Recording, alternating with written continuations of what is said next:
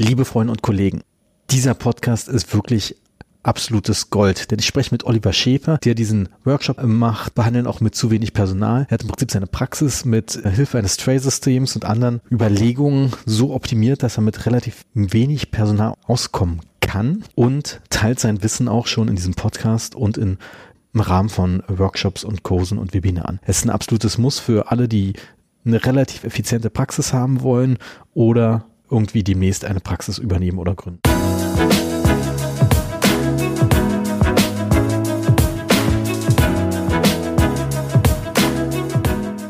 Liebe Freunde und Kollegen, herzlich willkommen. Ich habe heute bei mir zu Gast Oliver Schäfer. Hallo Oliver. Hi. Schön, dass du da bist. Wir haben uns jetzt schon ein paar Mal gesehen, sowohl offline als auch online. Ich war ja bei dem ersten Kurs in Berlin dabei. Da hast du ja äh, quasi gesprochen über, was ist der offizielle Titel? Ich ver vergesse den immer. Erfolgreich behandeln auch mit zu wenig Personal. Also super Workshop, muss man wirklich sagen. Bin positiv überrascht, ist das falsche Wort. Aber es war echt, also es ist so ein Punkt, wo jeder einfach was mitnimmt. Alle Hörer von diesem Podcast müssten jetzt schon dein Webinar gesehen haben, würde ich sagen. Wenn ihr das nicht gesehen habt, ihr seid selber schuld. Wie oft hast du dieses Jahr den physischen Workshop gemacht? Also den, ähm, den Vortrag habe ich vier oder fünf Mal gemacht und die daraus entspannenden Hospitationen waren es, glaube ich, zwölf dieses Jahr. Also zwölf Leute sind 2020 vorbeigekommen. Genau, zwölf Kollegen, manchmal ein, manchmal zwei, manchmal zu dritt, sind zu mir in die Praxis gekommen und haben sich das, was ich in den Online- oder Offline-Workshops oder Vorträgen gesagt habe, nochmal live angeschaut, haben also mit mir zusammen hinter die Kulissen geschaut. Manche sind sogar zweimal mittlerweile gekommen, um sich das anzusehen. Meist in der unmittelbaren Gründungsphase der eigenen Praxis Tipps und Kniffe mitzunehmen für die Planung eines neuen Behandlungszimmers. Ähm, Aber was gucken die sich jetzt genau bei dir an? Was ist so der Klassiker? Also der Klassiker ist natürlich das Tray-System und die Materialwannen, die Tabs. Also wie kann ich zügig meine Behandlung vorbereiten, so dass ich alles da habe? Wie muss ich das in einem Sprechzimmer anordnen? Wie räume ich meine Schubladen ein? Wie räume ich meine Schränke ein? Was brauche ich überhaupt für Schränke? Was gibt es überhaupt für Schrankarten im zahnärztlichen Bereich? Da kommen wir also vom Hundertsten ins Tausendste. Das startet immer sehr allgemein, endet bei, was habt ihr für einen Bodenbelag benutzt? Was habt ihr für ein Deckensystem? Was habt ihr für Steckdosen wo? Wie viele Netzwerkdosen an welcher Stelle? Wie binde ich ein Mikroskop ein? Wie binde ich einen Röntgensensor ein? Also das findet, also das hat kein Drehbuch, das findet kein Ende manchmal, ähm, was immer schön ist, ja, wenn die Kollegen lange bleiben und ich merke, es gefällt ihnen gut, dann weiß ich, es kommt auch was rüber. Umgekehrt für mich kam bisher auch immer was dabei raus. Also ich habe auch immer was mitgenommen aus jeder Hospitation. Nicht nur sehr, sehr tolle Kontakte, sondern im Gespräch kommt es ja dann immer, wie machst du dies, wie machst du das? Da kann man, finde ich, immer enorm viel mitnehmen und für sich ausprobieren mehr als von vielen, vielen Fortbildungen, die man so hört und wo eben weit weniger hängen bleibt. Aber was hast du jetzt persönlich mitgenommen von den Hospitationen? Naja, es hat ja jeder so seine Tipps und Kniffe, wie er was anreichen oder vorbereiten lässt, an welcher Stelle man es noch ein bisschen besser machen könnte, an welcher Stelle man mit diesem oder jenem Hilfsmittel arbeiten könnte. Also nur ein ganz praktisches Beispiel als wir über das Thema Rufsystem sprachen, also wie hole ich meine Helferin unauffällig ins Sprechzimmer, gibt es ganz viele technische Lösungen und äh, ein Kollege sagte mir bei einer Hospitation, Mensch, wir haben einen Schlüsselfinder von Amazon für ganz kleines Geld dafür umfunktioniert. Also eigentlich dafür gemacht, ich habe meinen Schlüssel verloren und Piepser ließ sich für das Rufsystem umbauen. Ähm, das sind so Kleinigkeiten, die, die mir enorm viel Spaß machen, die mir dann Freude machen, das nachzuvollziehen. Aber wie gesagt,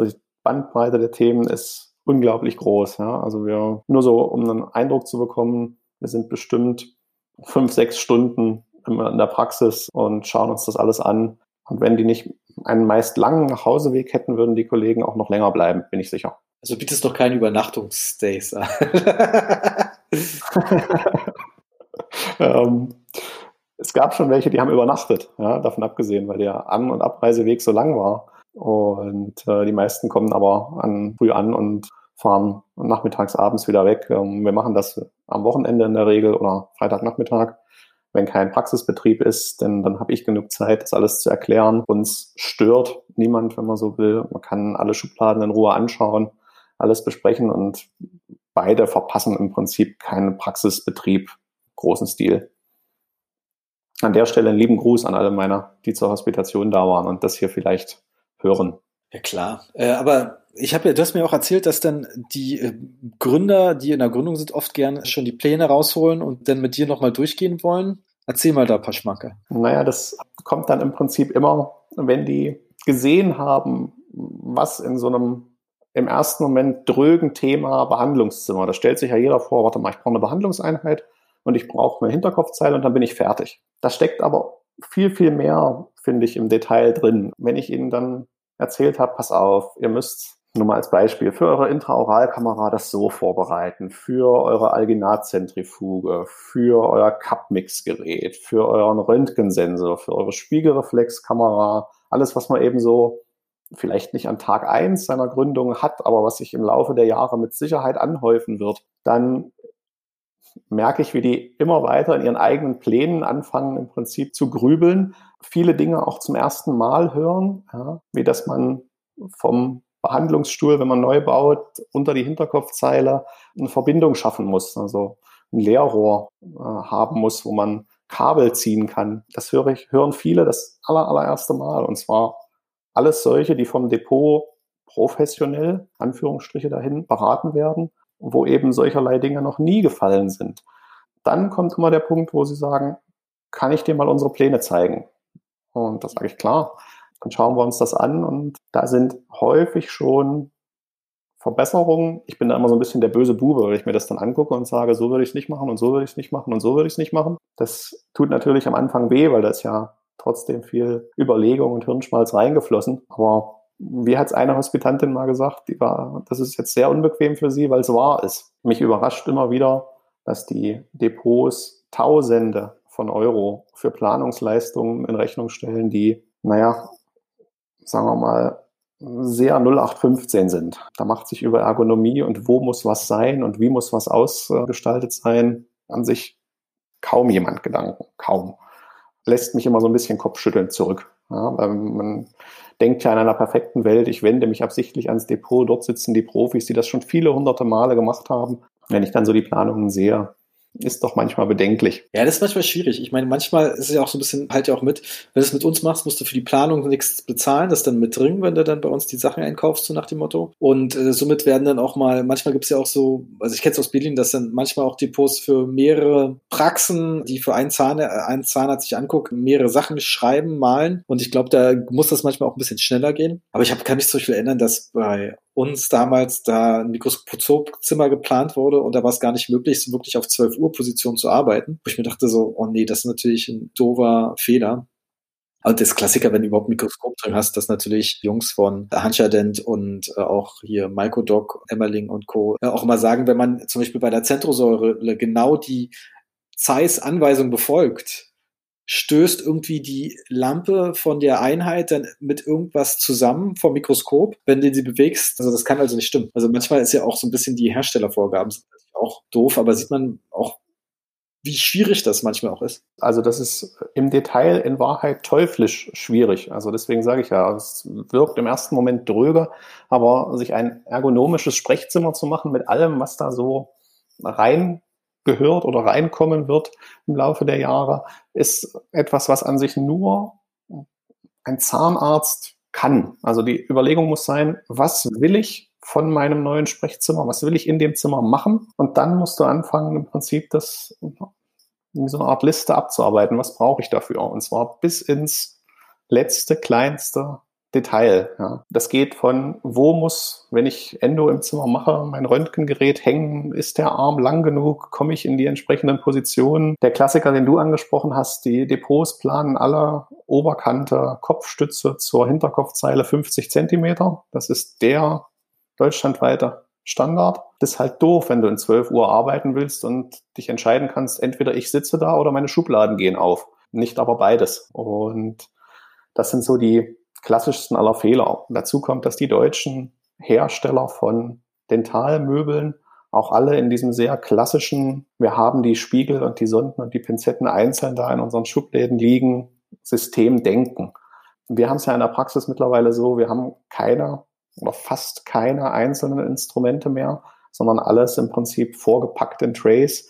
Dann brauchst du, hast du ganz andere Anforderungen an Möbel. Und ich hatte, als wir geplant haben, unseren Umbau, große Namen in der Praxis und habe ihnen wirklich stundenlang erklärt, was wir da vorhaben. Und das, was ich an Planung für ganz, ganz viel Geld bekommen habe, ist, war im Prinzip nur aus dem Katalog Standard. War nichts von dem umgesetzt, was ich haben wollte. Lieben Gruß an die Firma Kappler. Am Ende, wir sind dann auf die IDS gefahren und haben uns alle angeschaut, die Dentalmöbel machen, die da ausstellen, sind bei Dental Art, einer italienischen Firma gelandet, die seit den 70ern Möbel bauen für die ganze Welt, die Sachen im Katalog haben, von denen ich bis dato nie was gesehen hatte hier in den Depots oder in dem, was man mal so an Flyer bekommt. Da gibt es also bewegliche Tabletts, auf denen man was ablegen kann. Dann kann man das zum Patientenkopf hin sich ziehen, so dass man auch mal, wenn wirklich Not am Mann ist, alleine arbeiten kann. Das ist ja im Prinzip das, was wir mit dem Konzept haben wollten und was wir an sich für unsere Praxis sehr schön umsetzen konnten. Und was auch die Hospitanten dann immer interessiert. Die sind vielleicht, wenn die gründen, noch nicht so sehr in diesem Personalproblematik-Thema drin, wie jemand, der die Praxis schon länger hat. Aber die sehen natürlich, dass das ein Problem ist, was auf sie zukommen wird. Ja, ich sag mal, das Alleinbehandeln ist ein Thema für sich. ja, also das ist eine, also da kommen ganz viele Sachen, spielen damit rein. Ich persönlich mache es ja häufig, seit Corona noch häufiger. Nicht, weil wir unsere Praxis nun hätten schließen müssen wegen Quarantänemaßnahmen oder sonstigem. Zum Glück, toi toi toi. Aber wir hatten ja von heute auf morgen im ersten Lockdown, waren die Mitarbeiterinnen alle zu Hause, weil die Kitas zu waren. Die Patienten waren aber bestellt und die Generation, sagen wir mal, 60 plus, das, was man damals so die, die Risikogruppe nannte, kamen auch alle weiter brav zu ihren Terminen. Und da war Preppen dabei, da war Konz sowieso dabei. Das sollte und wollte weiterlaufen und ist weitergelaufen. Also mussten wir es alleine machen mit dem, was es an technischen Hilfsmitteln gibt mittlerweile, finde ich machbar. Ja, natürlich ersetzt das alles nicht eine gut gelaunter, gut eingearbeiteter Helferin, aber es hilft über diesen Punkt hinweg. Wie soll ich überhaupt? Ich muss abbestellen, ich kann nicht. Hinzu, na, schauen wir mal, wir machen mal. Ja, lassen es auf uns zukommen. Ich musste dieses Jahr auch mal eine Woche alleine arbeiten das hat relativ gut geklappt, was mich bloß mega genervt hat, dass ich die Karteianträge jetzt nicht mehr zwischen den Patienten machen konnte, während das Zimmer aufgeräumt wird. Das war äh, super, super nervig. Was ich dann auch festgestellt habe, wie viele kleine Scheißschritte es manchmal gibt, damit so ein Zimmer fertig ist. Also, meine ja, also lustigerweise, viele sagen immer bei Tray-Systemen, oh mein Gott, da muss ich auch so viel Material, also zehnmal dieselbe Flowspritze haben oder sowas. Und die checken dann immer, dass dafür eine Materialwanne dann immer zuständig ist, die da einfach bloß rausgeschoben ist, wo das alles drin ist. Das in dem Tray quasi sind ja bei dir bloß Sonde, Pinzette, Spiegel und ein Ansatz für einen Airscaler drin. Das war's, grob, kann man sagen. Was ist das 01 Tray, genau? Wenn man da bloß alles reinpacken muss und es dann vielleicht in den Wagen schiebt, der dann in Richtung Thermo geht, dann geht das schon fixer, als irgendwie drei Schubladen aufzumachen, um die Sonnen sind nicht da drin, die Spiegel da drin, die Pisetten da drin. das ist schon nervig. Ja, also das, ich kann das nur so unterschreiben. Tray-System war die beste Investition, die wir in der Praxis getätigt haben in den letzten äh, 10, 15 Jahren. Von daher schlägt alles andere um Längen. Ja. Aber sag mal, was heißt jetzt eigentlich Ergonomie für dich? Du arbeitest primär auf welcher Position? Ich arbeite Oberkiefer, würde ich sagen, 10 Uhr, irgendwas zwischen 10 und 12 Uhr. Unterkiefer irgendwas zwischen 9 und 10 Uhr. Bin also, auch wenn ich Endo mache, auch wenn ich es unter Mikroskop mache, immer im Prinzip Oberkiefer 12 Uhr unterwegs, Unterkiefer eher so 9 Uhr, 10 Uhr, 11 Uhr unterwegs. Ich möchte es so haben, dass es für mich gut passt. Gut passt heißt, ich muss an alles rankommen gut. Ich muss mal die Instrumente und Materialien gut greifen, von einer guten Stelle aus nehmen können, ohne dass in meinem Sprechzimmer Großrennerei entsteht. Weil das ist das, was ich mit Abstand am meisten verachte, ja. Rennerei im Sprechzimmer. Das erinnert mich dann immer an Studentenkurs, wenn irgendwas fehlte und man zurück zur Ausgabe flitzen musste, um sich irgendwas zu holen das macht es für mich so stressig und das kommuniziert dem Patienten auch, dass der sein Arbeitsfeld doch nicht so gut im Griff hat, finde ich.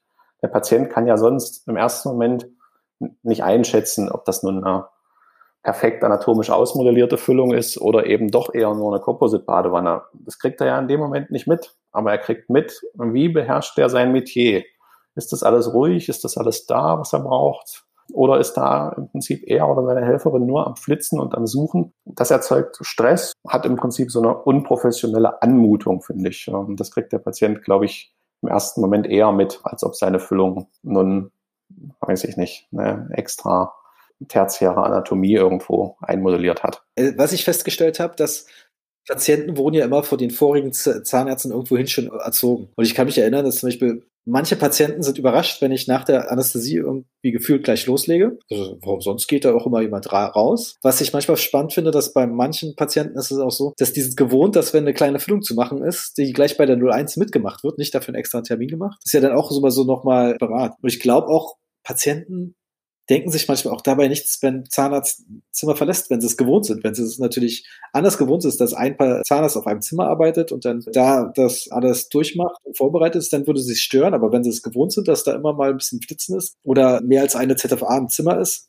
glaube ich gar nicht mal so, dass die so. Ich glaube gar nicht an solchen Momenten. Ich glaube eher so während der Behandlung. Ja, wenn Solange das immer alles wie am Schnürchen funktioniert, ist das ja an sich wurscht, nach welchem System du arbeitest. Aber Wehe, es kommt der Tag, an dem aus der einfachen Füllung doch eine Endo wird. Da waren wir ja alle schon an dem Punkt. Dann geht ja in der Regel das große Rennen los. Ich meine, bei dir vielleicht nicht, du als auf Endo spezialisierter hast ja im Prinzip alles sofort da. Aber in der mal gewöhnlichen Feldwald- und Wiesenpraxis muss dann eben erstmal alles zusammengekramt werden, was es da so braucht. Und das ist, wie du richtig sagst, halt eine ganze verdammte Menge. Und bei Endo finde ich immer noch mal zehn Prozent schlimmer. Da hat ja im Prinzip jeder schon die Lust verloren, bevor es überhaupt so richtig losgeht. Patient inklusive. Das hat man mit Tray-System gar nicht mehr. weil Endo machen außer der Reihe bedeutet, okay, ich muss jetzt eine Materialwanne mit meinen Verbrauchsmaterialien, also mit meinen Pfeilen und meinen Papierspitzen und das rausholen und ich muss ein Tray mit meinen Endo-Instrumenten holen und dann geht es los. Da ist dann alles drin für Kofferdamm. Beide auch im Zimmer? Ja, es sind, genau, also es ist im Prinzip alles im Zimmer vorrätig, in jedem Zimmer, um alles dort machen zu können. Ich mache, habe natürlich bei unseren drei Behandlungszimmern nicht drei Mikroskope, sondern ich habe ein Zimmer mit einem Mikroskop. Wenn es um Endo machen also wenn es um konkret aufbereiten und MB2 suchen und alles, was da dranhängt, geht, dann ziehen wir ins, ins Endozimmer um, wenn es denn gerade geht. Bloß wenn bei einer Füllung die Pulpa offen ist, geht es ja in dem Moment noch nicht. Also bei mir nie darum, sondern dann entscheide ich Pulpotomie oder sind wir schon einen Schritt weiter und werden die Vollendo brauchen nehme die Kronenpulper raus und dann kommt entweder MTA oder Ledermix drauf. Dann mache ich erstmal mit meiner Füllung weiter, um das an der Stelle abzuschließen. Aber auch dafür möchte ich gerne mein Set zum Trepanieren haben. Dann möchte ich meinen Micro-Opener haben, um zu sehen, wo sind ungefähr die Kanaleingänge. Dann, da sind wir schon schnell bei Unruhe, wenn man das eben nicht so vorportioniert hat. Und zum Thema Füllung bei einer 01 mitmachen, passiert mit einem Tray-System, passiert da auch oder passierte bei mir da auch ein großer Wandel. Ich habe sonst immer 01-Termin, dann schauen wir mal, schreiben auf und geben einen Termin für Füllungen gemacht. Seitdem aber das alles nur einen Weg entfernt ist, mache ich kleine Füllungen mittlerweile immer mit. Ja, wenn es also wirklich, natürlich nicht, wenn es jetzt MOD vestibulär eine riesen Amalgamplombe noch zu ersetzen gilt und da eine Composite-Füllung draus zu machen, sondern also der Klassiker. Hier am Zahnhals, da müssten wir mal vestibulär gleich noch was dran machen. Komm, das machen wir gleich mit. Persönlich habe die Erfahrung gemacht. Viele Patienten schätzen das auch, weil die ja doch auch zeitlich immer ein bisschen limitiert sind. Jetzt sitzen sie einmal da und ich kriege da immer so als Antwort, ach, jetzt bin ich einmal da, jetzt können wir das auch machen. Wenn Sie Zeit haben, Herr Doktor, dann sage ich immer, na klar, die Zeit nehme ich mir für Sie und dann ist das Eis erstmal gebrochen. Von daher, das äh, war vor dem Tray-System lange nicht so. Und das kann man auch bei uns in der Praxis an Zahlen festmachen. Also 20 Prozent mehr Abrechnungsfälle verglichen zu ohne Tray-System. Aber wo im Zimmer sind denn die Trays? Also kommst du da wirklich mit von sowohl neun als auch zwölf Positionen mit einem Arm gefran oder kommt es dann über ZFA, dass die das aus dem Schrank holt? Kommt bei mir über die ZFA standardmäßig, weil es ist auf ihrer Seite oder auf ihrer Hälfte, wenn du so willst. Dennoch bin ich ja in der glücklichen Position, meistens mindestens eine der Praxis zu haben. Also nicht eine, die immer fest bei mir ist, aber eine, die als Assistenz, als Springer nenne ich das jetzt mal, zwischen den zwei Behandlern wechselt und die reicht mir das dann an, die bereitet das vor. Das bedarf meistens keines extra Kommandos, sondern wenn die merkt, ich diktiere eine vestibuläre Füllung bei einer 01 als, als kariös, dann bereitet die das, die Füllung schon vor. Also das liegt dann alles da. Wenn ich es aus irgendeinem Grund doch nicht mache, bleibt halt das Tray zugeklappt und geht am Ende wieder zurück in den Schrank. Aber meistens mache ich es mit, weil, naja, das macht's halt aus der Sicht der Kassenpraxis, die ich ja habe, auch enorm wirtschaftlich, weil da ist dann halt nur einmal Lätzchen und nur einmal Luftpusteransatz und nur einmal alles da. Und ich habe gleich alles im Prinzip für die Füllung wiederverwendet, wenn du so willst. Also ich habe nicht nur 01 gemacht und dann das Ganze nochmal aufgedeckt beim, beim sondern ich habe beides zusammen gemacht und dem Patienten das Gefühl vermittelt, pass auf, wir können das problemlos machen und habe wirtschaftlich meine Zahlen im Griff. Aus meiner Sicht unschlagbarer Vorteil des Tray-Systems. Diese Geschwindigkeits, diese Geschwindigkeitsgewinn ist unwahrscheinlich. Man glaubt nicht, was man zwischen zwei Patienten an Zeit verliert in der Praxis. Versuchen immer uns zu optimieren und machen ein, weiß ich nicht, Bonding, da wird um jeden Schritt gekämpft, habe ich das Gefühl, obwohl der nur zehn Sekunden dauert. Das alles vor- und nachzubereiten, dauert in Wahrheit Stunden. An der Stelle wird bisher wenig. Du hast gerade Luftpuster erwähnt. Hast du da einmal Ansätze dran? Sag mal welche. Ja. Das sind bestimmt die auch viele wieder. Und zwar habe ich die von, du kannst Fragen stellen. Ich komme noch drauf. Stell mir mal die nächste? Frage bitte. Ich noch drauf. Ja, Nee, geht keine einfach Crystal. Keine, keine Crystal Tips, sondern ähm, Pro-Tip Turbo. Jetzt habe ich's. Pro-Tip Turbo. Was hast du für Einheiten eigentlich in der Praxis? Ich habe ein ganz alter Cavo-Einheiten. Also als Cavo tatsächlich noch mittelständisches Unternehmen in Baden-Württemberg war und als es da noch, naja, die gute alte Zeit war, Cavo 1060 sind also mittlerweile, wurden glaube ich zuletzt gebaut, irgendwie 1998 lief die letzte Serie vom Band. Und das war eine bewusste Entscheidung, die zu behalten. Also wir hatten ein Umbaubudget von 100.000 für unsere drei Sprechzimmer. Und wir wollten mit diesen 100.000 alles schaffen.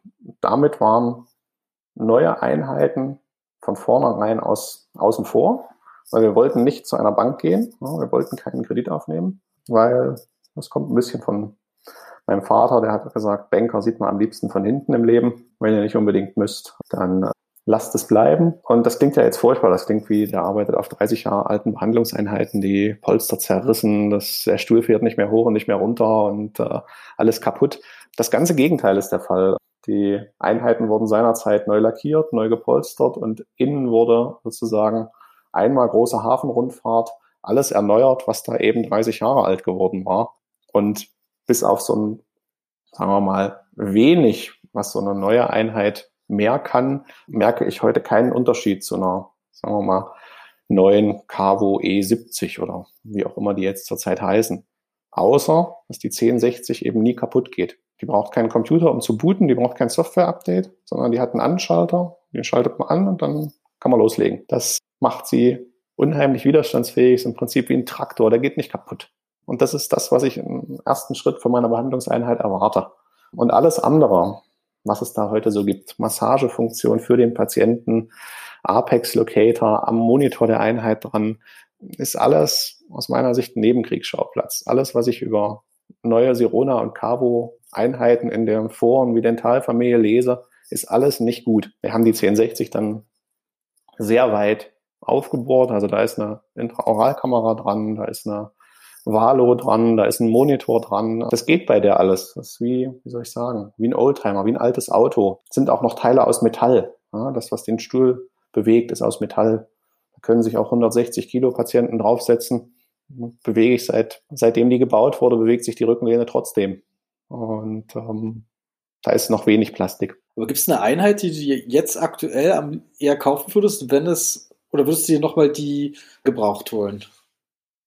Also wenn du jetzt ein neues, separates Zimmer ausbauen würdest. Ja, ja, ja, wenn ich jetzt, also pass auf, da spielen jetzt zwei Sachen rein. Wir wollten seinerzeit alle Sprechzimmer exakt identisch, exakt, also wirklich bis aufs Kleinste. Baulich ging das bei uns, weil die Zimmer tatsächlich genau den gleichen Grundriss haben. Und es macht sich sehr einfach, auch von Seiten der Helferinnen, wenn das immer die gleiche Einheit ist, mit immer den gleichen Greifwegen. Und, ähm, von daher, wenn ich jetzt ein viertes Zimmer hätte, was dazu kommt, würde ich vermutlich versuchen, eine gut gebrauchte 1060 zu erstehen. wohl wissend, dass die Ersatzteilversorgung von Carvo offiziell abgekündigt ist. Wenn ich ganz neu auf dem weißen Blatt Papier anfangen würde, wäre es wahrscheinlich keine Carvo 1060. Allein schon aufgrund der Ersatzteilproblematik. Da wäre es aber auch keine Carvo, da wäre es auch keine Sirona. Und zwar überhaupt nicht. Sondern da würde ich eher in die nördlichen Länder schauen. XOKR, Hekaline oder nicht ganz so nördlich, es gibt in Deutschland eine Firma, DKL heißen die, die auch Behandlungseinheiten bauen, komplett aus Edelstahl. Gefällt mir einfach von dem Hygieneaspekt sehr gut. Denn äh, alles, was Kunststoffoberfläche ist, wird im Laufe der Jahre wenn oft genug Desinfektionsmittel drüber lief, verblassen, vergilben, wie auch immer. Edelstahl ist Edelstahl. Ne? Von daher, da würde ich hinschauen und dann würde ich einfach probieren. Ich würde nichts kaufen, an dem ich vorher nicht gesessen und wirklich gearbeitet habe. Wenn das, wie auch immer, Showroom oder bei einem Kollegen oder übers Depot nicht geht, dann würde ich ein anderes Depot nehmen. Ähm, das gilt für alle Geräte und alle Anschaffungen, die ich in der Praxis mache. Wenn man will, dass von dem, dass ich, weiß ich nicht, drei oder vier oder mehr fünfstellige Beträge auf den Tisch lege, will ich das vorher in der Praxis am Patienten testen. Und nicht, dass der Außendienstler kommt und zeigt es mir in der Mittagspause. Ein Demo-Modell, da funktioniert immer alles wunderbar. Sondern ich will es in der Praxis zum Testen haben. Wenn die Firmen das nicht mitmachen, dann sind es nicht meine, sind es nicht die, mit denen ich zusammenarbeiten will. Und ich kann an sich nur hoffen, dass die Dentalbranche an der Stelle sich auch noch ein bisschen weiter öffnet und sagt, ja, ist doch selbstverständlich. Du hattest mir beim Vorgespräch auch erzählt, dass, dass die Steris auch ganz oft schlecht geplant sind, sowohl von der Ergonomie als auch vom Rest. Was muss denn ein Steri auf jeden Fall haben? Das fragen sich immer ganz viele wahrscheinlich. Das ist auch ein bisschen länderspezifisch leider. Also es ist leider in Deutschland Föderalismus live und jedes Regierungspräsidium, jedes, jeder Begehr guckt ein bisschen aus einer anderen Brille und erklärt Dinge zu einem Muss. Ob das, wenn man auf Papier schaut, was irgendwo geschrieben steht, wirklich immer muss ist, da mache ich mal ein ganz großes Fragezeichen dahinter. Der Klassiker ist, wie viele Waschbecken muss der Aufbereitungsbereich haben? Braucht es ein separates Waschbecken, um sich die Hände drin zu waschen? Weil wir wollen ja mit sauberen Händen beginnen. Arbeitsschutz verbietet in manchen Bundesländern, dass das gleiche Waschbecken ist, in dem Instrumente gereinigt werden, damit niemand sich sozusagen an irgendeiner scharfen, irgendwas scharfen piekt. Plus, das ist so, wie es auf dem Papier steht. Wenn ich ein Tray-System habe, mit, ohne einzelne Instrumente, dann gibt es auch kein Waschbecken, in dem die einzeln liegen müssten, sondern die gehen in dem Tray, so wie sie aus dem Sprechzimmer rauskommen, direkt in den RDG der mittlerweile, glaube ich, in allen Bundesländern Standard ist. Also ein RDG braucht jede Praxis aus meiner Sicht. Einfach weil das ein Zeitvorteil ist, weil das ein sonst Personal unnötig bindet, ja, da jeden Spiegel einzeln zu waschen, macht aus meiner Sicht an der Stelle keinen Sinn. Lässt sich an anderer Stelle viel besser einsetzen, das gleiche Personal. Dann braucht jede Praxis einen Autoklaven, wobei da muss man sehr genau gucken, Gründer oder Praxisinhaber, was muss steril sein? Ja? Klassiker ist immer, was ist mit der PA-Sonde?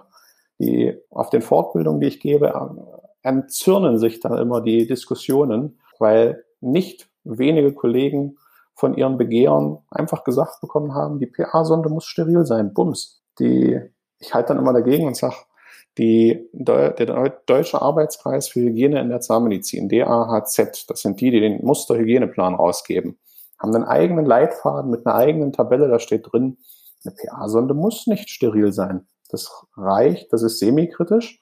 Das heißt, das muss durch einen RDG laufen und muss nicht separat verschweißt werden. Man muss als Zahnarzt da in dem Thema ziemlich tief drinstecken, um bei einer Begehung mal, auf Augenhöhe ein Stück weit zu argumentieren und nicht immer nur sagen zu können, ja, aha, aha, aha, sondern einfach sagen zu können, passen Sie auf, hier steht's, Seite 7, Hygieneleitfaden, semikritisch, bei uns als semikritisch einklassifiziert.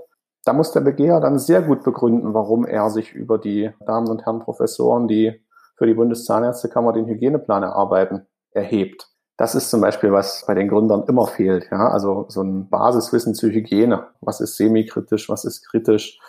Ich muss es, also der Praxisinhaber legt es in Wahrheit fest. Ja? Mhm. Es darf jetzt nicht voll gegen den, voll gegen das geltende Recht gehen. Aber also du kannst nicht ein Skalpell zu unkritisch machen, aber du bist selbst aufgerufen, für deine Instrumente, so wie du sie nutzt, die Einteilung zu machen. Und dann braucht dein Steri klar einen Autoklaven, aber da muss nicht alles durch. Da muss eigentlich relativ wenig dann durch, wenn du ein RDG hast und das konsequent machst. Du kannst da alles durchhaken durch den Steri, aber muss das? Ja? Braucht's ein DAC? Wenn du neu gründest, brauchst du aus meiner Sicht entweder ein DAC oder sehr viele Hand- und Winkelstücke, mhm. um bei einer Begehung glaubhaft machen zu können, pass auf, es kriegt jeder sein sauberes, innen gereinigtes Hand- und Winkelstück. Das kommt geltlich an der Stelle vermutlich aufs Gleiche raus. Der DAC, der neue, mit Validierung und allem kostet 10.000. Ich weiß es ziemlich gut, weil wir haben es letztes Jahr durch. Für 10.000 kriegst du auch einige Hand- und Winkelstücke. Mhm.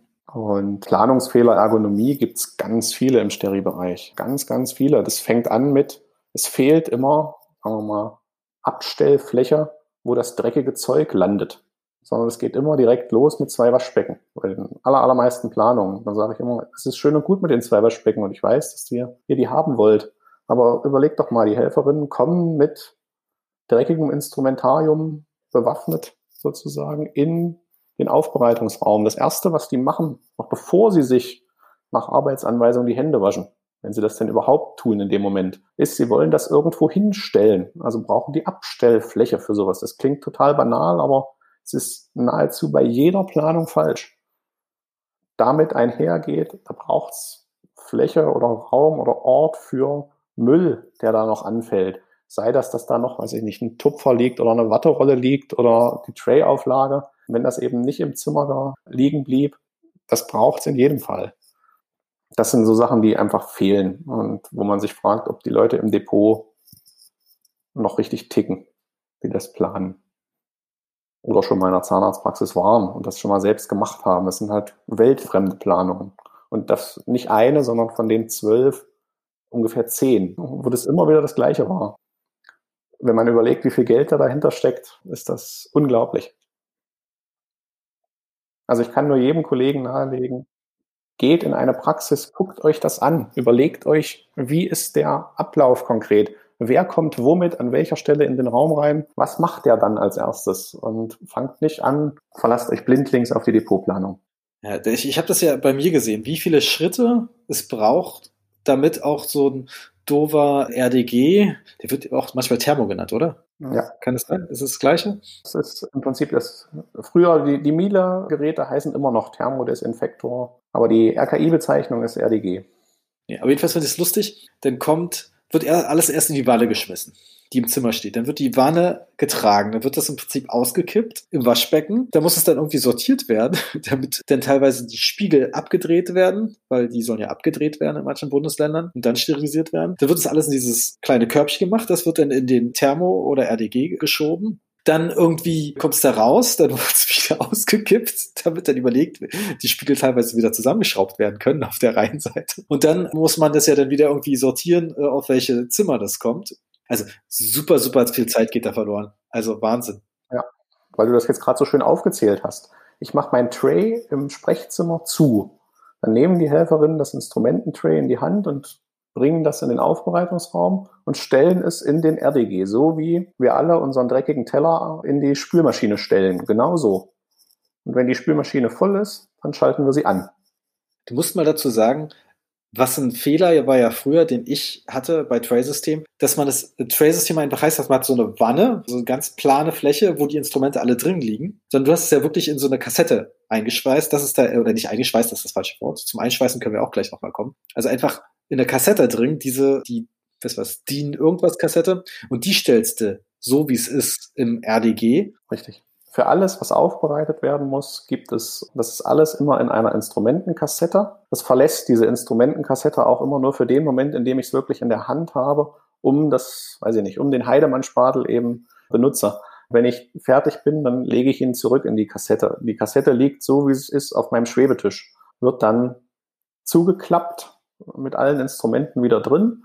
Klar wird vorher, wenn da am Scaler die halbe Papille dranhängt, wische ich das vorher ab meistens mache ich das selbst noch auf dem Weg aus meiner Hand raus, am Lätzchen oder an der Tray-Auflage oder wie auch immer. Das ist im Prinzip Schritt Vorreinigung und dann wird die, wird die zugeklappt, die Instrumentenkassette, geht dann so, wie sie ist, in Richtung Aufbereitung. Alles, was Verbrauchsmaterial ist, habe ich in solchen Kunststoffschalen, Materialwannen oder Tabs genannt.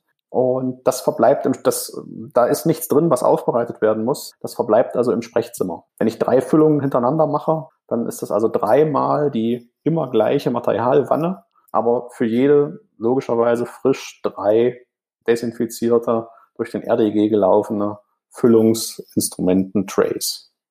Also Füllungsinstrumenten-Kassetten.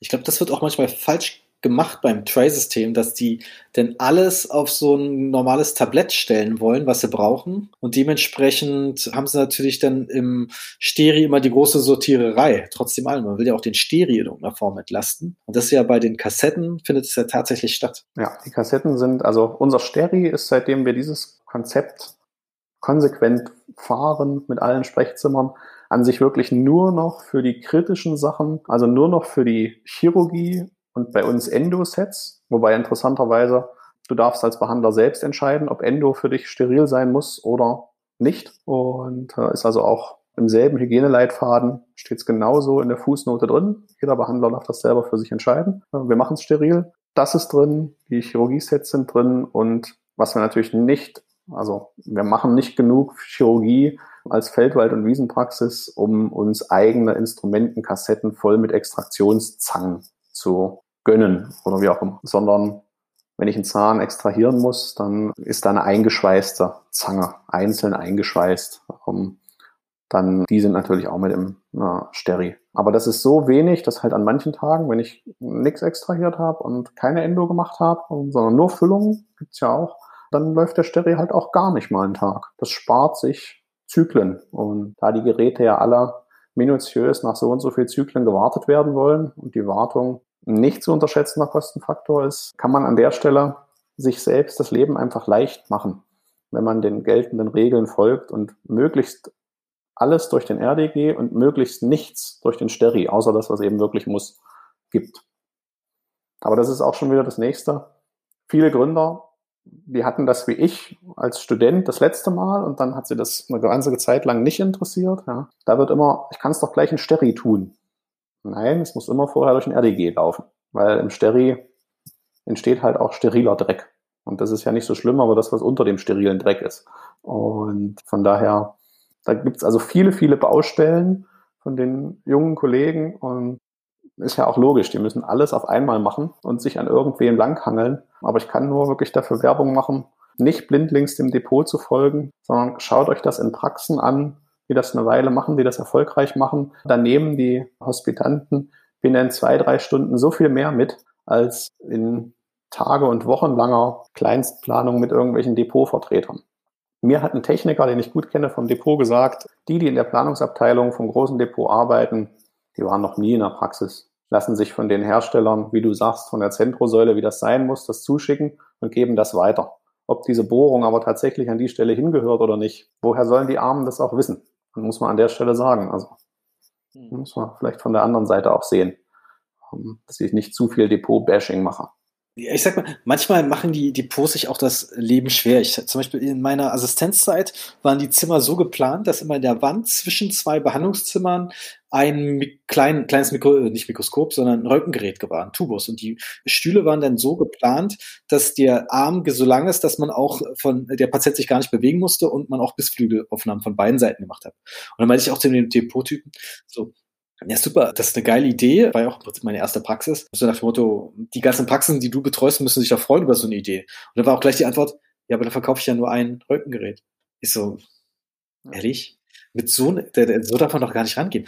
Da musst du sagen, nee, macht das so in der und der Phase, dann spart ihr euch das eine Röntgengerät, aber dann wird er dann auch gleichzeitig eher empfohlen, zu sagen, ey, hier, der hat das gemacht mit dem Röntgengerät und das war super. Das verstehe ich dann zum Beispiel immer nicht. Das sind so kleine Faktoren. Und ich dachte ja damals, okay, ist so cool, da müsste man es eigentlich so drehen können, dass man fast ein Mikroskop da noch reindreht und dann noch für zwei Zimmer gleichzeitig hat. Ist dann, glaube ich, wieder zu kompliziert, weil dann könnt, müsste ja noch permanent die eine Schrankwand dann offen sein. Und im schlimmsten Fall, wenn der im anderen Zimmer gerade, hört man die ganzen Röntgengespräche mit. Aber hat schon was. So ein Röntgen am Stuhl in zwei Zimmern zum Preis von einem zu haben, das ist schon ziemlich cool. Ja, du hast, du hast völlig recht, aber die geldlich sind das ja, also wie gesagt, da werden Zehntausende für Planungsleistungen aufgerufen, um die mehr oder minder verpuffen. Wie viele Röntgengeräte man dafür kriegen würde, ja. So ein Tubus-Röntgen ist ja heutzutage mit 2.000, 3.000 Euro ist ja nicht mehr so eine Investition. Und wenn man. Der Sensor ist das teure, wenn man einen hat. Genau, der Sensor ist teuer und, und der zweite Sensor, wenn das erste Kabel kaputt ist, ist noch teurer. Aber wenn man seine Liebe für Endo, ich habe ja meine Liebe für Endo auch sehr spät entdeckt, bei Endo gehasst als Student. Und äh, wenn das dann halt irgendwann so ist, dann möchte man ein Mikroskop und dann möchte man ein Röntgengerät im Sprechzimmer haben und möchte vielleicht nicht unbedingt die Kabel aufputz verlegt haben. Von daher, das ist auch immer, was ich den Gründern sage. Denkt doch vorher dran, dass ihr vielleicht in irgendeine Wand vorbereiten lasst, den Stromanschluss für so einen Tubus, weil der braucht ja im ersten Moment nur Strom selbst. Mehr braucht er nicht. Und macht das doch hinter die Tapete und merkt euch die Stelle. Und am Tag, an dem ihr eure Liebe für Endo entdeckt und das Tubusgerät kauft, schneidet ihr die Tapete auf und dahinter ist die Dose mit dem Stromanschluss. Und dann braucht es nur noch ein paar Bohrungen in die Wand und dann seid ihr startklar. Haben die, also wäre noch nie jemand auf die Idee gekommen, hat ihnen das so gesagt. Und deswegen muss man das von Kollegen hören und muss mal zwei, drei Sprechzimmer gesehen haben, aus meiner Sicht, bevor man sich sein eigenes wird gut planen können oder auch den Deswegen fiel es uns beim Umbau leicht, weil ich hatte im Prinzip eine Blaupause, wie ich alles nicht haben wollte. Nächster Punkt ist Laufwege. Es war in meinem Sprechzimmer so, dass wenn ich in meiner Lieblingsposition behandelt habe, musste die Helferin, um das Sprechzimmer zu verlassen, warum auch immer, immer einmal um die Behandlungseinheit so 360 Grad drumherum gehen. Weil sie kam halt durch den schmalen Korridor, in dem ich auch noch saß, nicht durch, ohne mich wegzujagen. Und das sind auch ganz klassisch solche Planungen sehe ich heute immer noch. Dann sage ich immer, überlegt mal, die Helferin muss das Zimmer verlassen. Entweder sie geht den langen Weg, was klingt, klingt blöd, aber ist auf Dauer echt nervig, wenn die immer einmal ringsrum gehen muss und stell die Einheit so, dass der An- und dass die An- und Abreise sozusagen vom Helfer, von der Helferin leicht geht. Eher soll der Patient noch einmal mehr um die Ecke gehen müssen, wenn er sich auf den Stuhl setzt, wo er dann zwei Stunden sitzt, ja, von der Ende oder wie auch immer. Ist doch völlig wurscht. Aber meistens höre ich bei den Planungen, ja, es soll so gut sein, dass der Patient leicht auf den Stuhl kommt und sofort so in das Zimmer reinkommt und so vom Stuhl begrüßt wird und da so drauf, sich draufsetzen kann. Da sage ich, ja, das ist schön und gut, aber der Patient, der findet schon den Weg auf den großen Stuhl in der Mitte von dem Raum. Ist auch bei uns echt genau so gewesen. Ja. Haben den Stuhl dann anders gestellt nach dem Umbau, damit das nicht mehr ist. Und das sind so die, sind so die Kleinigkeiten. Deswegen nach den Vorträgen, wo das sagen wir mal so im groben Überblick kommt, wollen dann viele das immer noch einmal live sehen. Wie gesagt, seitdem wir das anbieten, ist eine echte, echte große Erfolgsstory. Also das Event in Thüringen. ja, ist, äh, genau. Ja, da gibt's ein paar Kleinigkeiten, Happen zu essen. Ja, manchmal weckt meine Frau ein paar Muffins oder. Die Pizzabude weiß dann immer schon Bescheid, wenn du kommst. Die Pizzeria weiß auch manchmal Bescheid, das stimmt. Aber da geht's ja mehr um damit man die fünf Stunden übersteht, mal zwischendurch ein Happen hier und das ist einfach was sehr Schönes, weil man, wir gehen eh immer durch die ganze Praxis, ja, dann Materiallager ist immer ein großes Thema. Wie machen wir das mit unserer Materialbestellung? Wir ja rein, wie soll ich sagen, elektronisch, also wie der intelligente Kühlschrank, der mir sagt, wann die Milch schlecht ist, ähm, so auch unser Lager, der das weiß, wann das im Prägum abläuft, wo wir, weiß ich nicht, wirklich Unmengen an Geld sparen. Also bei uns Aera Bestellkompass. Viele kennen Aera Online als Plattform. Die haben auch eine Desktop-Anwendung, wo du alles das, was du mit dem Online-Portal kriegst, hast. Plus die ganze Lagerhaltung. Also wie oft habe ich was im Lager? Wenn man sich diesen Aufwand einmal macht, und das muss man aus meiner Sicht zwingend tun, wenn man auf einem weißen Blatt Papier anfängt, dann spart man Unmengen an Geld für Verbrauchsmaterialien. Und da es ja nicht so viele Stellschrauben gibt, wo man problemlos Geld sparen kann, du kannst nicht an Gehältern sparen, du kannst nicht an Zahntechnik oder solltest aus meiner Sicht nicht an Zahntechnik sparen, davon abgesehen ist es ein durchlaufender Posten. Und Nummer drei in der Kostenstatistik ist Verbrauchsmaterialien. Dann möchte ich doch bitte für Impregum den besten Preis, den besten Tagespreis bezahlen und nicht 140 Prozent mehr. Von daher, und da möchte ich auch nicht, dass Impregum in meinem, in meinem Lager abläuft, weil halt das Neue nach vorne gestellt wurde und das Alte nach hinten. Ja, dann möchte ich, dass mir mein Computer sagt, nee, nimm bitte erst das aus dem Lager, was nächste Woche verfällt, wenn du es jetzt nicht aufbrauchst. Ich will es ja am liebsten zum Materiallager, dass man es nur von hin, hinten bestücken kann, der nach vorne rutscht, dass automatisch dann vorne nur das Neueste entnommen werden kann. Das wäre so mein Traum. Ich glaube, es wäre natürlich extrem cool, hast du recht. Ähm, das hinter Rezeption, dass die Rezeptionistin das schon auspackt, während sie ein bisschen Luft hat, dann reinschiebt, dann rutscht es drunter. ja, also für das, was Depots an Geld aufrufen, werden, wären doch solche Lösungen, wären doch solche Lösungen im Prinzip statthaft. Was kriegen wir Zahnärzte? Nichts. Ja, die meisten wissen schier und wissen schlichtweg gar nicht, dass es sowas wie ERA Bestellkompass gibt mit Lagerhaltung integriert. Weil das ist natürlich charmant. Du hast, kannst sofort gucken, welches ist das günstigste im Prägum heute oder das günstigste Nahtmaterial. Du hast mit der ersten Bestellung das, was du an Investitionskosten einmal für diese Software hast, wieder drin. Äh, von daher, das sind also Sachen, also wir waren wirklich nach so einer Hospitation in jedem Winkel dieser Praxis, wirklich in jedem. Und äh, nicht selten verbringen wir also dann die Samstage oder Freitagnachmittage in irgendwelchen Lagerräumen, aber der Bedarf ist ganz klar da. Von daher, ja, wer es noch nicht gemacht hat, sowas machen. Nicht nur bei mir, gibt es ja auch viele, viele Kollegen, die das anbieten äh, dass man mal guckt. Und wie gesagt, bringt an sich immer beiden, finde ich, beiden Parteien was. Das, was ich, wo ich immer viel gelernt habe, waren Hospitationen. Ich habe Unmengen gelernt, als ich bei Jörg Schröder äh, hospitiert habe, über Endo. Mehr als ich bei vielen, vielen Fortbildungen je mitgenommen habe. Mehr so Kleinigkeiten halt, aber die haben mir sofort geholfen. Aber diese größeren Dinge, die man so auf Fortbildungen gesagt bekommt, die helfen schon auch irgendwann, aber um es schnell besser zu machen, haben mir immer diese Kleinigkeiten so von Kollege zu Kollege am meisten gebracht. Spannend. Noch eine letzte Frage. Du hast am Anfang irgendwas gesagt von äh, Spiegelreflexkamera. Was muss man denn da einplanen? Hast du einen extra Ort, wo du den hinstellst? Oder? Naja, also pass auf. Ich persönlich bin ja immer, war immer so, dass ich äh, Fotos gemacht habe, dann aus Bequemlichkeit vergaß, die SD-Karte auszulesen. Nur so. Beispiel. Und dann wollte ich bei meinem dann war irgendwas und ich wollte auf die Bilder zugreifen, warum auch immer. Und ich habe die, hab die Speicherkarte vergessen auszulesen. Dann gehe ich in die Speicherkarte, da sind natürlich 500 Bilder drauf. Dann fange ich an, über das Datum zu suchen. Schön wäre, wenn das Datum auf der Kamera eingestellt war, sonst ist das alles der 1.1.1980. Das wollten wir, als wir umgebaut haben, nicht mehr haben, sondern wir haben die Spiegelreflex über ein langes USB-Kabel direkt mit dem Rechner verbunden. Also wir haben in jedem Sprechzimmer eine Spiegelreflexkamera, äh, weil wir auch nicht, soll ich sagen, danach rennen oder tauschen wollen, sondern sie soll einfach da sein, weil ich finde immer das größte Hemmnis an Fotos machen ist, bis alles da ist, um Fotos zu machen. Das eigentlich auf den, auf den Auslöser drücken, halte ich für ja, äh, ob das dann ein gutes oder schlechtes Bild wird, spielt ja erstmal keine Rolle. Aber ich habe mich immer am meisten gescheut, überhaupt ein Bild zu machen, weil, ah, jetzt muss ich die Kamera holen und dann die Abhalter holen und das wollten wir halt nicht mehr. Und so ist das bei uns, dass ein Bild, was ich aufnehme, direkt im Rechner landet. Und zwar abgelegt unter der entsprechenden Patientennummer als mehr oder minder Automatismus. Das kommt im Prinzip aus dem Profi-Fotobereich, wo die, wenn die Fotoshooting machen für, für Kampagnen, das auch alle genau so machen. Also da liest auch keiner SD-Karten aus. Damit haben wir sehr, sehr gute Erfahrungen gemacht, weil ich dann eben nicht mehr suchen muss, sondern ich habe es direkt in, in dem entsprechenden Ordner des Patienten. Wie landet es gleich im richtigen Ordner? Welches Programm brauche ich da? Okay, muss ich ein bisschen ausholen. Also wir machen das Verwalten der Fotobibliothek mit Dope Lightroom, einer der Fotoklassiker. Ja, eigentlich hat überhaupt nichts mit Zahn, mit Zahnärzten zu tun, sondern ist für Verwaltung von Bildern gemacht.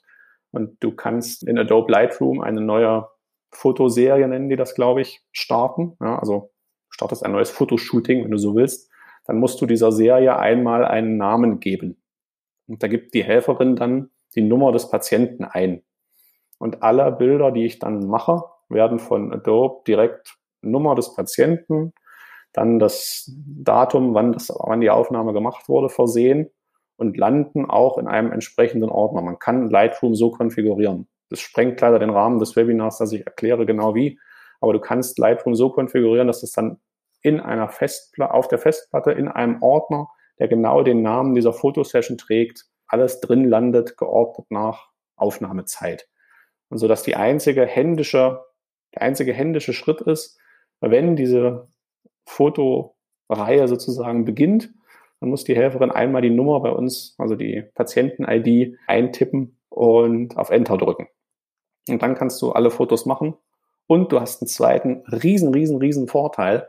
Wenn deine Behandlungseinheit einen externen Monitor dran hat, kannst du Lightroom so konfigurieren, dass das dein Kontrollmonitor ist. Das heißt, du machst eine Aufnahme, wartest eine Sekunde und dann siehst du das Bild, was du gemacht hast, in ja, 20 Zoll und musst nicht in diesem, naja, Mäusekino-artigen, ich war da immer sehr schlecht drin. Ich habe immer gedacht, als ich das aus dem kleinen Monitor gesehen habe, tolle Aufnahme, habe ja alles drauf, habe das dann am Rechner überspielt und gemerkt, Mist, da fehlt mir dies, da fehlt mir das, habe ich halt einfach nicht gesehen in der Kürze der Zeit. So habe ich das direkt als Kontrollmonitor an meiner Einheit dran und kann das dem Patienten natürlich auch viel, viel besser zeigen. Der sieht dann sofort, warum habe ich jetzt dieses Bild gemacht? Das hat ja meistens einen Grund, vor allem die Vorherbilder. Das, aber jetzt kommt es nochmal kurz technisch. Damit das funktioniert, brauche ich ein langes USB-Kabel und die langen USB-Kabel sind bei fünf Meter Schluss standardmäßig. Das heißt, mein Rechner muss entweder so stehen im Sprechzimmer, dass ich mit diesen fünf Metern auskomme, oder ich brauche eine Verlängerungslösung. Verlängerungslösungen gibt's schlechte, nämlich USB-Repeater, funktioniert nie hundertprozentig und sehr gute netzwerkbasierte. Wird also das USB-Signal in ein Netzwerksignal gewandelt und am Computer, egal wo der dann steht, wieder zurück. Kostet viel mehr. Ja, so eine USB-Repeater kriegst du für 30 Euro. Die Netzwerklösung musst du eine Null dranhängen, funktioniert aber immer. Dasselbe gilt übrigens auch für Röntgensensoren. Ja, wenn du einen Röntgensensor einbinden willst, ist ja, finde ich, immer ein Problem, dass dessen Stripper im Rechner stecken muss. Nicht selten, dass ja dann so quer durchs Zimmer irgendwie so Luftlinie zum Rechner, so eine Art Hängepartie wird. Auch da kann man diese USB auf Netzwerklösungen verbauen. Dafür brauche ich aber, wenn ich ein Sprechzimmer plane, Netzwerkdosen an der richtigen Stelle. Und so greift im Prinzip alles ineinander. Das muss man halt einmal gesehen haben, damit man sozusagen, wenn man mal neu plant, das einplant, weil es ist ja beim Neubau einer Praxis vernachlässigbar mehr oder vernachlässigbar wenig mehr Aufwand, eine Netzwerkdose an die richtige Stelle zu machen. Bloß wenn du sie halt nicht hast, dann ist vorbei. Wenn, der, wenn die Maler durch waren, ist dann Schluss. Und du hast die Netzwerkvariante oder die 5-Meter-Kabel-Variante? Die, Netzwerk, die Netzwerkvariante. Die Netzwerkvariante, weil bei uns hätten also nicht mal 15 Meter ausgereicht. Das geht einmal über die abgehangene Decke, auf der anderen Seite wieder runter. Und die Spiegelreflex liegt in einer Schublade. Die nehme ich einfach raus, da hängt dieses Kabel dran und muss die nur anschalten. In dem Moment, in dem ich die anschalte, startet automatisch Adobe Lightroom auf dem Computer. Mit dem Fenster gibt die Nummer des Patienten ein, sodass die Helferin dann in dem Moment einfach nur noch die Nummer des Patienten eingeben muss, OK drückt und dann kann ich losfotografieren. Und das ist zum Beispiel, du hast mich gefragt. Hast du die aktuelle Lightroom-Variante oder eine alte? Ich habe noch die Lightroom-Variante, aber das ist Zufall, für die man nicht monatlich bezahlen muss. Frag mich aber nicht, welche Versionsnummer, das weiß ich nicht genau. Das, was ich gerade beschrieben habe, funktioniert aber auch mit der Abo-Variante. Weil das, was im Prinzip deine Kamera und Lightroom können müssen, Lightroom hat dieses Prinzip Tethered Shooting, also dass du auch eine Außenaufnahme aus Lightroom auslösen kannst. Du drückst in Lightroom auf den Knopf und an der Kamera macht's Klick. Und damit diese Verknüpfung gut funktioniert, muss das gegeben sein. Kann Lightroom aber für nahezu alle namenhaften Kameras. Geht aber halt nur gut über USB. Ich persönlich bin kein Freund von Wi-Fi-Lösungen. Ja. Der eine oder andere, der das hört, wird ja denken, ah, furchtbar kompliziert. Ich habe eine Wi-Fi-Karte und lasse das direkt übertragen. Mag ich nicht. Also einfach aus, sagen wir mal, Anfälligkeit oder schlechter Erfahrung nicht. Ein Kabel ist ein Kabel. Das gilt bei mir auch für die Lichthärtelampe. Also wir haben die Valo mit Kabel dran und die hängt an der Stromversorgung der Behandlungseinheit. Da muss ich nie einen Akku also das geht mir beim Lichthärten nie versehentlich aus, weil kein Akku mehr. Das ist aber nur eine persönliche Präferenz. Und du hast mich gefragt, was ich mit Ergonomie meine. Solche Sachen sind für mich Ergonomie, wenn du so willst. Also einfach nur was rausnehmen aus der Schublade, anschalten und los. Und nicht erst Patienten auswählen und ja, wie so der klassische Workflow ist oder hinterher die SD-Karte auslesen und ja, alles, was es eben nicht mehr, eigentlich ja technisch nicht mehr braucht. Nee, das mit den Lightroom ist schon cool. Ich meine, ich habe ja Lightroom auf meinem Computer und ich weiß auch, dass man das kombinieren kann, aber ich war immer zu faul, da irgendwas zu machen, dass es auch in der Praxis ist. Also da ist immer Speicherkarte raus und dann einlesen am Ende des Abends. Aber ich habe nicht zum Glück nicht ja, so viel ich, äh, Also das, da bist du, bist du sicher vorbildlicher als ich. Ich vergesse das ein. Also das ist, wenn der letzte Patient weg ist, ist auch diese Information irgendwie aus meinem Kopf verschwunden, dass ich das noch tun muss. Und dann denke ich dran, dass ich jetzt gerne zu meiner Frau und meinem Kind gehen würde dann ist im Prinzip immer Speicherkarten auslesen sowas Und es könnte ja noch so viel besser sein, wenn Dentalsoftwarefirmen noch diesen zusätzlichen Schritt gehen würden, dass man aus der Charlie Z1 oder Dumpsoft Software raus die Information bekäme, welcher Patient ist denn hier im Sprechzimmer gerade im Moment aufgerufen. Denn das ist ja an sich immer so. Während du behandelst, ist der Patient ausgewählt. Das würde ich sagen, ist bei 99 Prozent der Praxen so. Dann könnten diese ganzen Automatismen auch vonstatten gehen, ohne dass man irgendwelche Nummern eintippen muss oder irgendwelche Zuordnungen manuell macht. Ist nur nicht so leicht. Mal gucken, ob sich da in Zukunft was tut. Was hast du für ein Ab Abrechnungsprogramm bei dir? Z1, und zwar Z1 Classic, also das Alter. Eine Entscheidung, die meine Eltern trafen vor hm, seinerzeit 20 Jahren. Äh, jetzt ist die Frage, warum hm, holt ihr euch kein neues? Also es gibt kein gutes aus meiner Sicht. Also kein, zumindest kein um, weiß ich nicht, Längen überlegenes. Es gibt vielleicht bessere, gibt vielleicht intuitivere, aber das wird zurzeit bei uns aufgefressen von wenn ich das jetzt wechsle, streue ich so viel Sand ins Getriebe, weil die Helferinnen über Jahre diese schrecklichen Z1-Dialoge gelernt haben, damit umzugehen. Wenn ich das jetzt ändere und alles sieht anders aus, tue ich mir im ersten Moment keinen Gefallen. Oder anders gesprochen, es müsste so viel besser sein als Z1 jetzt, dass ich den Sprung mache, dass es äh, noch einfach nicht, nicht konkret da ist. Es kommt Neues. Ähm, ich weiß, dass die CGM an was Neuem arbeitet. Ich weiß es, weil Sie mich um meine Meinung gefragt haben. Das haben Sie bisher einmal gemacht. Dann habe ich meine Meinung so ähnlich wie wir das gerade machen gesagt. Seitdem haben Sie nichts mehr wissen wollen, weil ich ehrlich sagte, wie ich Z1 finde und was ich alles nicht gut finde. Und mal gucken, ob da noch mal was kommt. Aber die arbeiten an was Neuem, nur so am Rande. Fände ich ja spannend. Ja, ich meine, Dumpsoft arbeitet an was Neuem, was zu EDS rauskommen soll. Dann gibt's ja auch Visident mit ihrem Visi Next, das kommt. Und bei Charlie weiß man nicht, ob da was Neues kommt. Da gibt's ja auch ganz düstere Szenarien. Ja, und da gibt's natürlich ähm, noch die anderen, die es so gibt. Evident, Dance. Dance natürlich bei mir fast Heimvorteil von Berlin aus. Ja, Mark, Markus Heckner ist ein sehr netter. Ne? Ähm, das darf man also nicht, nicht vergessen und mit dem man auch gut reden kann. Also das, dem, für ihn muss ich eine Lanze brechen, weil er anders ist und anders tickt als die, die Großen. Bloß seine Software, muss halt an der Stelle gesagt, ist halt auch über Jahre gewachsen und da ist jetzt auch nicht so schnell, sagen wir mal, das Rad neu erfunden. Ja, ähm, heutzutage würde man sich ja irgendwas browserbasiertes wünschen, wo es nicht ständig Updates gibt, dass die das System über Stunden blockieren und sowas. Ähm, ja, das ist halt auch bei Dennis nicht so eben schnell gemacht. Browserbasiert, aber nicht online. Genau, browserbasiert, das wäre auch mein Wunsch. Browserbasiert sehr gern, ja. Aber die Daten dürften gerne bei mir auf meinem Server liegen. Auch das wäre ja technisch problemlos machbar. Ja. Jeder, jede Fritzbox macht es so, ja. Von daher, auch das geht halt nicht mal eben von heute auf morgen. Ich fürchte aber, dass alle Neuentwicklungen eher in die Richtung browserbasiert, Daten liegen, aber nicht mehr bei dir gehen werden. Bin ich sehr, sehr sicher, dass wir das an der Stelle genauso irgendwann kriegen. Äh, und dann kriegen wir auch noch krasseres Abo-Modell. Also dann, ja, dann werden wir Zahnärzte auch auf Gedeih und Verderb uns noch weiter ausliefern müssen. Weil jetzt, wenn du deine Lizenzgebühr, also deine halt nicht mehr bezahlst, bleibt dein Programm halt stehen, so wie es jetzt ist. Aber es ist immer noch deine Kartei. Bei so einer Online-Variante habe ich da so meine Zweifel. Was, wenn da aus irgendeinem Grund mal was ist? Kann ja auch die Firma sein, die in wirtschaftliche Schieflage gerät und die Kosten für ihre Serverfarmen nicht mehr zahlt, dann ist von heute auf morgen, was machst du dann? Oder die Internetverbindung fällt mal aus. Soll es ja auch geben.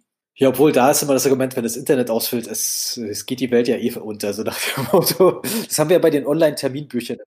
Ja, ich, ähm, aber dann bin ich jetzt wieder wie bei der Behandlungseinheit, die erst booten muss und die Software-Updates braucht und ähm, ich äh, muss das wirklich. Also bin ja nun wirklich ein Freund von technischem, technischem Schnickschnack und technischem Fortschritt, aber muss ich mich so weit auf Gedeih und Verderb ausliefern? Noch einen Schalter, auf den ich aufpassen muss, noch eine Stellschraube, die noch mal was, was schief gehen oder kaputt gehen kann, was mir den Tag verhagelt. Da ist mir so diese Inhouse-Lösung irgendwie sympathischer. Ich kann dir was Schlimmes erzählen. Ich habe ja an einer Vision, also das neueste Modell, Cavo E70 kurz gearbeitet und jetzt sowas wie ein Bildschirmschoner auf dem Tastenfeld. Das heißt, normalerweise holst du irgendwie ein Winkelstück raus, drückst auf den Anlass und legst los. Nein, du musst erst den Bildschirmschoner, den man bestimmt ausschalten kann in den Menüs, auf dem Displayfeld deaktivieren, damit die funktioniert. Wo ich mir dachte, so was für ein bescheuerter Scheiß. Ja, das versaut klang in, der, klang in der Marketingabteilung bei Cabo sicher wie eine super Idee. Und man kann für Aufpreis sicher auch irgendwelche tolleren Bildschirmschoner noch haben. Oder, weißt du, da bohrst du schon oder deaktivierst du noch. Oder es gab ja früher, während Villa Riba noch spült, kann Villa Bajo schon feiern oder wie auch immer das war. Ja, ja Ferry. Gibt es die noch? Genau. Also Oliver, vielen Dank. Ich befürchte, falls es Fragen Danke gibt, müssen wir die hospitieren kommen. Fertig. Wenn es Fragen gibt, gerne einfach per Mail an mich. Bist du dir ganz die sicher, dass du das kein, ja, na klar, wenn es Fragen gibt, mir eine Mail schicken. Machen doch die Hospitanten. Also das darf man an der Stelle, so als letzte, was ich dazu sage, ja, das endet ja nicht mit der Hospitation, sondern ich kriege dann manchmal Monate später noch E-Mails, über die ich mich auch immer freue, mit Fragen. Und so ich kann, beantworte ich die auch zügig, weil das äh, ist mir einfach unter Kollegen, unserem Berufsstand würde es, sagen wir mal, gut tun, wenn wir diese Kollegialität ein bisschen mehr pflegen. Dann würden wir an mancher anderen Stelle nicht so über über Nuckel gezogen, wie man bei uns sagt. Von daher gerne eine Mail. Jetzt musst du mir sagen, wie wir in den Podcast meine Mailadresse reinkriegen. Ach, das, das, das nennt sich Show Notes, die kommen ganz zum Schluss. Okay, okay, Show Notes zum Schluss. Alles klar. Ja, also bei Fragen oder bei, wenn bei irgendeinem der äh, Zuhörer die Gedanke kam, na, tatsächlich mal nach Thüringen zu kommen zum Hospitieren, gerne jederzeit, dann äh, können wir das auf diesem kurzen Dienstweg per Mail oder wie auch immer klären. Oder über dich. Deine Adresse haben ja alle. Facebook, Facebook wie auch immer. Ja, findet sich. Weg findet sich. Gut, dann vielen Dank, lieber Oliver, und bis bald.